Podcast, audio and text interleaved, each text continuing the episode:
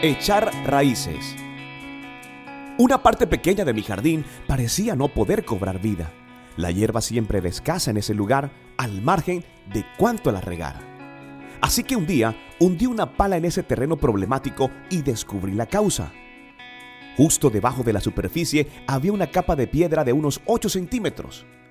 Entonces reemplacé las piedras con tierra fértil de la mejor clase donde las semillas nuevas pudieron arraigarse.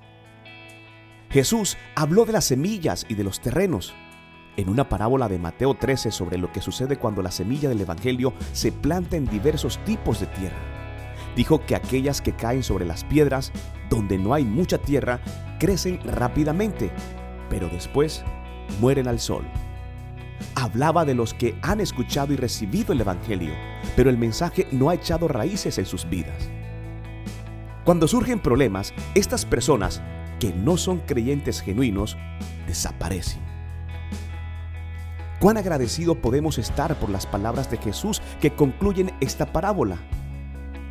Mas el que fue sembrado en buena tierra, este es el que oye y entiende la palabra y da fruto. Versículo 23.